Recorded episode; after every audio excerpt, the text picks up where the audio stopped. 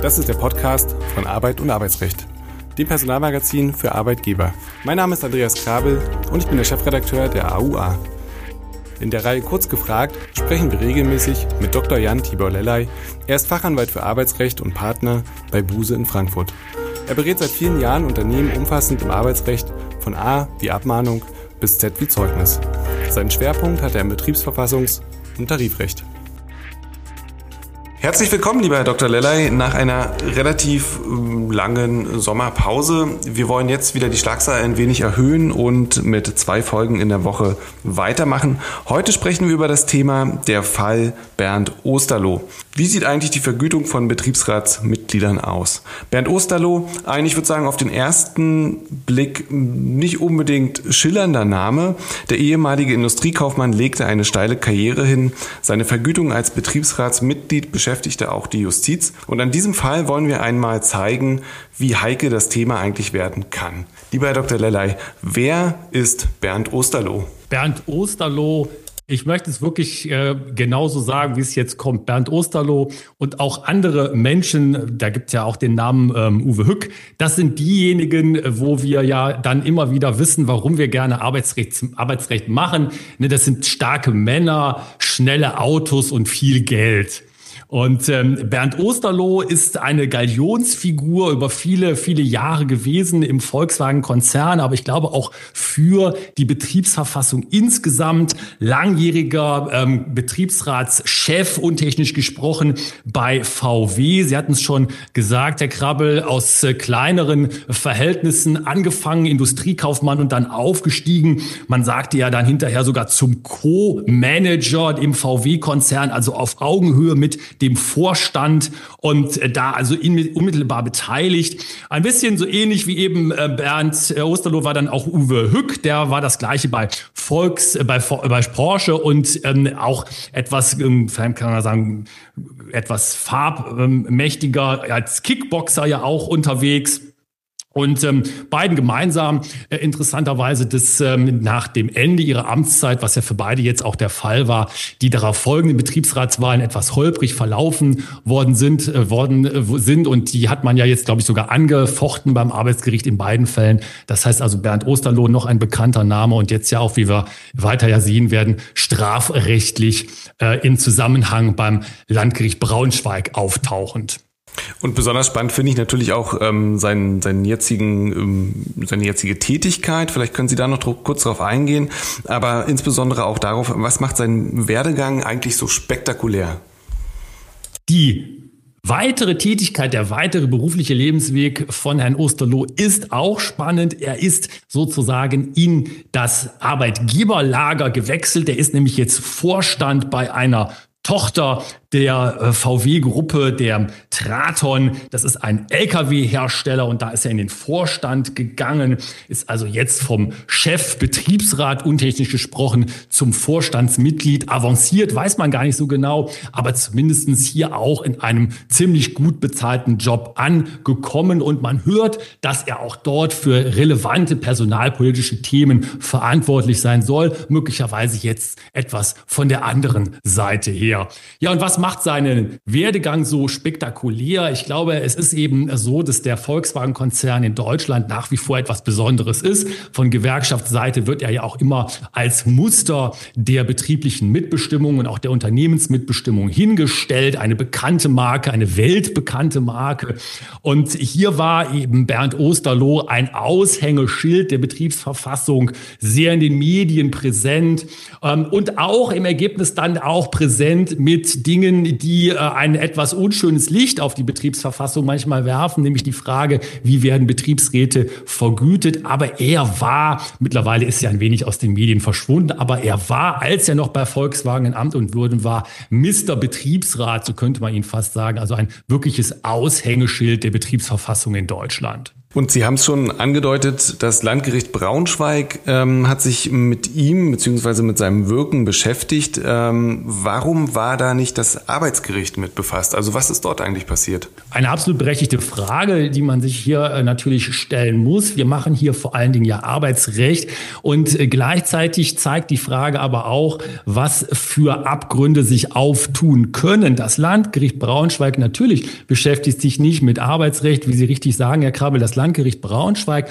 hat sich mit einem Strafrechtsfall beschäftigen müssen, in dem Herr Osterloh eine Rolle spielte. Nicht als Angeklagter, aber immerhin doch als Beteiligter, als Zeugen. Wo, worum ging es dort? Es ging um untreue Vorwürfe und die wurden äh, von Seiten der Staatsanwaltschaft erhoben gegen äh, Manager, gegen Mitarbeiter des Personalbereichs bei VW. Und da ging es darum, ob Betriebsräte im VW-Konzern angemessen bezahlt werden oder nicht. Und wenn die nicht angemessen bezahlt werden, und das hatte dann auch das Landgericht Braunschweig zu entscheiden, wenn die nicht angemessen bezahlt werden, dann kann das strafrechtlich relevant sein für die betroffenen Mitarbeiter in der Personalabteilung. Da gibt es den Paragraphen 266 StGB Untreue. Und das war genau das, was hier das Landgericht Braunschweig auch beschäftigen musste. Und das Landgericht Braunschweig musste ja einige Kritik einstecken. Vielleicht gehen wir da auch nochmal drauf ein.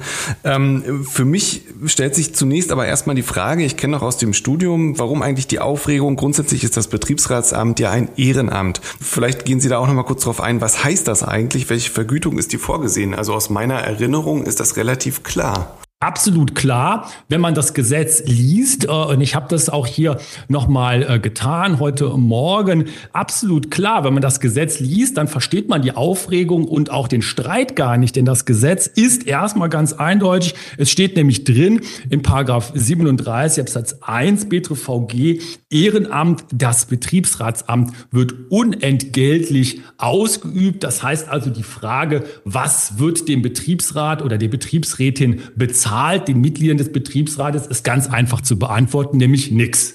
Die kriegen dafür gar nichts. Und der eigentliche ähm, Regelfall ist ja auch der, zumindestens ähm, bis bestimmten Zahlen von, von Mitarbeitern, dass Betriebsräte einen normalen Job weitermachen, also ihre Betriebsratstätigkeit nebenher machen und dann einfach in ihrem normalen Job weiter bezahlt werden. Ähm, das wird dann etwas anders natürlich, wenn Betriebsräte freigestellt werden. Da werden wir ja auch gleich auch noch was zu sagen. Dann wird das Ganze etwas komplizierter. Aber der Grundsatz, absolut richtig, Herr Krabbel, ist ganz klar, was wird bezahlt den Betriebsräten für das Betriebsratamt? Ganz einfach gar nichts. Und bevor wir da einsteigen, lassen Sie uns ganz kurz die beiden Begriffe einmal klären. Begünstigungs- und Benachteiligungsverbot. Was hat es damit auf sich? Ganz wichtig in der Betriebsverfassung. Man muss ja gar sagen, und da sollte man auch die Augen nicht vor verschließen, das Betriebsratsamt ist ein Amt, was Kritik auf sich ziehen kann und auch muss. Äh, Betriebsrätinnen und Betriebsräte sind streitbar, konstruktiv streitbar. Vertrauensvolle Zusammenarbeit ist ja nicht Konfliktlosigkeit. Ganz im Gegenteil. Geordneter und guter Konflikt ist ja auch für ein Unternehmen etwas Positives. Und da muss aber eben auch sichergestellt sichergestellt sein, dass Betriebsrätinnen und Betriebsräte wegen ihres Amtes nicht äh, benachteiligt, aber eben auch nicht begünstigt werden. Benachteiligt ist alles, was wegen der Amtsausübung am Negativen gegenüber einem Betriebsrat, einer Betriebsrätin geschehen kann. Das heißt also so etwas wie Entgeltkürzungen oder Versetzungen auf einen schlechten Job oder äh, andere Dinge, die man hier in Anführungszeichen an das Betriebsratsamt anhängen äh, darf. Und die Kehrseite des Ganzen, und das ist genauso wichtig, wichtig und sollte genauso selbstverständlich sein. Manchmal ist es das leider nicht. Betriebsräte dürfen aber eben auch nicht wegen ihres Amtes begünstigt werden. Man darf ihnen also auch nicht sagen, hör mal, weil du Betriebsrat bist und so wichtig und so ganz wichtige Dinge bei uns tust, bekommst du mehr Geld oder bekommst du einen Dienstwagen oder bekommst du das neueste Smartphone oder irgendwelche Dinge. Das alles darf nicht geschehen. Das heißt also, man will sowohl die Nachteile als auch die Vorteile vom Betriebsratsamt weghalten. Es soll Neutralität herrschen. Und ähm, es gibt ja Leute, die werden dann kreativ und deshalb die Anschlussfrage, welche Zulagen und Zuschläge können Betriebsratsmitglieder eigentlich verlangen? Die können immer dann Zulagen und Zuschläge verlangen, wenn das mit ihrem Ab absolut normalen Arbeitsverhältnis äh, d'accord geht, das heißt also die Betriebsräte, wenn sie nicht freigestellt sind, dann machen die ja einen normalen Job. Ähm, und da äh, in dem Job gibt es einen Arbeitsvertrag und der äh, wird dann, wenn es so ist, sich über Zulagen und Zuschläge auch verhalten. Dann kann man die natürlich auch verlangen. Alles andere wäre eine Benachteiligung. Aber wegen der Betriebsratstätigkeit darf man das eben nicht verlangen, denn das wäre eine Begünstigung. Da würde ja dann wegen der Betriebsratstätigkeit eine Zulage gezahlt oder äh, eine Prämie oder wie auch immer man das so einmänteln will. Das alles darf nicht geschehen. Wenn es im Arbeitsvertrag, im Arbeitsverhältnis vorgesehen ist, dann ist es okay, dann muss es so geschehen, aber eben nicht wegen der Betriebsratstätigkeit. Und das beantwortet ja fast schon die Frage. Ein weiteres Einfallstor, was mir gerade in den Kopf kommt, wäre, dass man sagt, das Betriebsratsmitglied leistet Überstunden. Also was passiert da eigentlich? Das ist äh, ein ganz wichtiger Punkt, Herr Krabbe, den Sie ansprechen äh, in der Vergangenheit. Und ich äh, verrate hier, glaube ich, kein Geheimnis, wenn ich das mal hier so als Geständnis ablege. Ich kenne das aus der Beratungspraxis in vielen großen Unternehmen, Mittelständler, auch börsennotierte Unternehmen, wird über die sogenannte Überstundenvergütung gerne den Betrieb Betriebsrätinnen und Betriebsräten, wie man das dann so sagt, etwas Gutes getan. Ja, äh, das ist äh, im Nahbereich äh, der Illegalität, siehe Landgericht Braunschweig. Und das Gesetz sagt dazu auch ganz eindeutig etwas. Es sagt nämlich in den Paragraphen 37 Absatz 3 BTVG, ähm, wenn Überstunden geleistet werden, also Mehrarbeit aufgrund von Betriebsratstätigkeit, dann muss die in Arbeitsbefreiung, das heißt also Freizeitausgleich abgegolten angeboten werden. Und nur wenn das nicht möglich ist, kann eine Vergütung wie Mehrarbeit ähm, angeordnet werden bzw. ausgezahlt werden. Aber das darf natürlich auf keinen Fall, Klammer auf, leider passiert das, Klammer zu, dazu genutzt werden, durch die Hintertüre eben doch für die Betriebsratstätigkeit etwas zu bezahlen. Und jetzt kommt eine Frage, die eigentlich ein bisschen schräg ist, denn ähm, wo liegt die Höchstgrenze von Betriebsratsmitgliedervergütungen? Denn wenn Sie sagen, das knüpft sich an den Arbeitsvertrag, dann gibt es da ja eigentlich keinen Spielraum. Warum ist das beispielsweise bei Herrn Osterloh passiert? Ja, ja, da sieht man immer wieder, wie kreativ die Praxis ist. Die Frage ist auch hier wieder einfach zu beantworten und doch in der Praxis sehr schwierig, denn erstmal gibt es ja gar keine Höchstgrenzen für Betriebsratsvergütungen. Wie Sie richtig sagen, Herr Krabbel, wir schauen einfach auf den Arbeitsvertrag beziehungsweise bei den freigestellten Betriebsräten auf die berufliche Entwicklung, die man genommen hätte über die Jahre. Und dann sieht man ja, was die Leute verdienen. Die können sehr viel verdienen, wenn sie das hätten verdienen ähm, können in ihrem normalen normalen Job, dann ist da erstmal überhaupt keine Grenze nach oben. Aber da die Grenze eben dann mittelbar doch schon da ist, nämlich eben durch den Arbeitsvertrag. Das heißt, man muss sich immer angucken, was hätten die Leute verdient, wenn sie eben nicht Betriebsräte geworden äh, wären.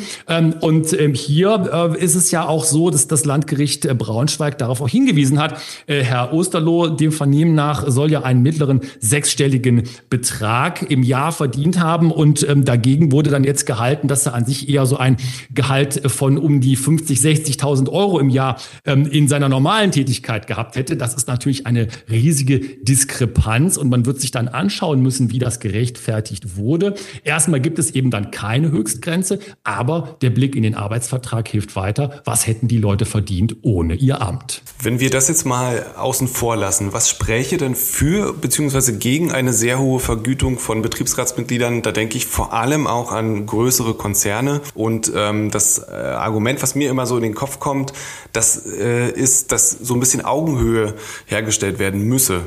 Das äh, kommt gerne so als Argument. Also was, was spricht dafür, was spricht dagegen, wenn man frei sagen könnte, Betriebsratsmitglieder dürfen eine höhere Vergütung erhalten? Ich bin überhaupt gar kein Feind Betriebsräte gut bis sehr gut zu bezahlen. Das sollen die bekommen, wenn sie es verdienen. Und die Diskussion wird ja auch geführt, ob dieses sogenannte Ehrenamtsprinzip noch zeitgemäß ist.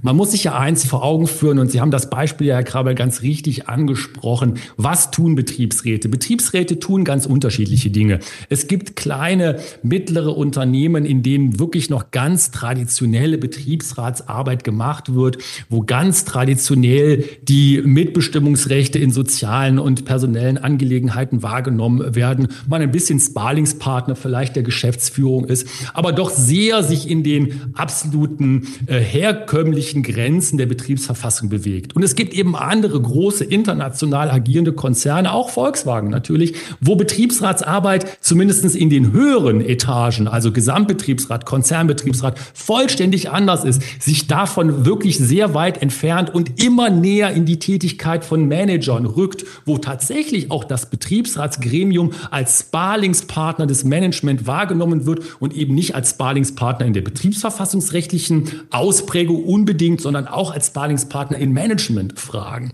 Und da kann man dann ja auch mit guten Argumenten sagen, dass Betriebsräte da entsprechend verdienen sollten. Sie dürfen es im Moment noch nicht, Ehrenamtsprinzip, aber das spricht sicherlich dafür, auch solche Vergütungssysteme vielleicht mal mit Gesetzesänderungen zuzulassen. Was würde dagegen sprechen? Man würde vielleicht einen Run auf Betriebsratsämter äh, auslösen, wo sich Leute in die Ämter wählen lassen, die sagen, Mensch, das ist doch super, den Job wollte ich immer schon mal machen, aber nicht, weil ich mich für meine Kolleginnen und Kollegen einsetzen möchte, weil mir die Betriebsverfassung, weil mir der soziale Frieden am Herzen liegt, sondern weil ich gerne auch sechs- oder mehrstellig verdienen möchte. Das ist, glaube ich, ein anderes Argument, was dagegen spricht. Man wird sehen, wie die Diskussion verläuft. Ich glaube aber auch hier gibt es Anpassungsbedarf. Ja, vielleicht äh, schaffen wir ein neues Berufsbild. Existiert denn bei langjähriger Betriebsratstätigkeit ein Anspruch auf Beförderung oder Erhöhung des Ausgangsgehalts? Also da stelle ich mir jetzt auch jemanden vor,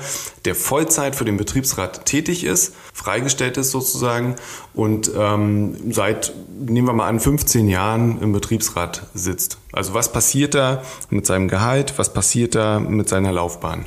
Das Gesetz hat daran gedacht und sieht vor, das steht im Paragraph 37 Absatz 4 BTVG drin, das ist die sogenannte betriebsübliche Entwicklung, die das freigestellte Betriebsratsmitglied dann nimmt und hat dementsprechend auch Anspruch auf Beförderung oder Erhöhung des Ausgangsgehalts. Also man schreibt dann hypothetisch die Karriere derjenigen oder desjenigen fort, der jetzt ja dann freigestellt die Betriebsratsarbeit macht. Was wäre passiert in all den Jahren? Wie hätte er oder sie sich beruflich entwickelt, auch entgeltmäßig entwickelt, wenn nicht die Betriebsratstätigkeit dazwischen gekommen wäre, hätte ich jetzt fast gesagt. Das heißt also, diesen Anspruch, den gibt es, der ist auch richtig und wichtig. Alles andere wäre ja eine Benachteiligung wegen der Betriebsratstätigkeit, wenn man also sagen müsste, jemand geht in den Betriebsrat und ist dann praktisch von der Beförderung, von der Gehaltsentwicklung, von der betriebsüblichen Entwicklung in seinem Job abgeschnitten. Das darf ja eben gerade nicht passieren. Es muss sich aber auch gerade daran orientieren.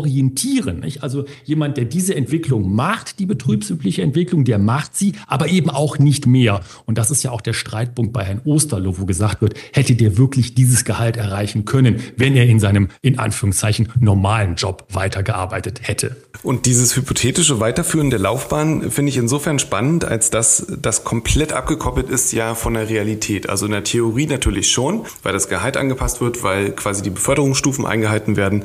Aber ich kann ja als Betrieb nicht damit planen oder rechnen oder muss ich eine Stelle frei halten, dass jetzt jemand kommt und sagt, ich scheide jetzt aus dem Betriebsrat nach beispielsweise 15, 14 Jahren aus und möchte jetzt äh, meine hypothetische Laufbahn weiter fortsetzen. Also da tun sich doch wahnsinnige Schwierigkeiten auf.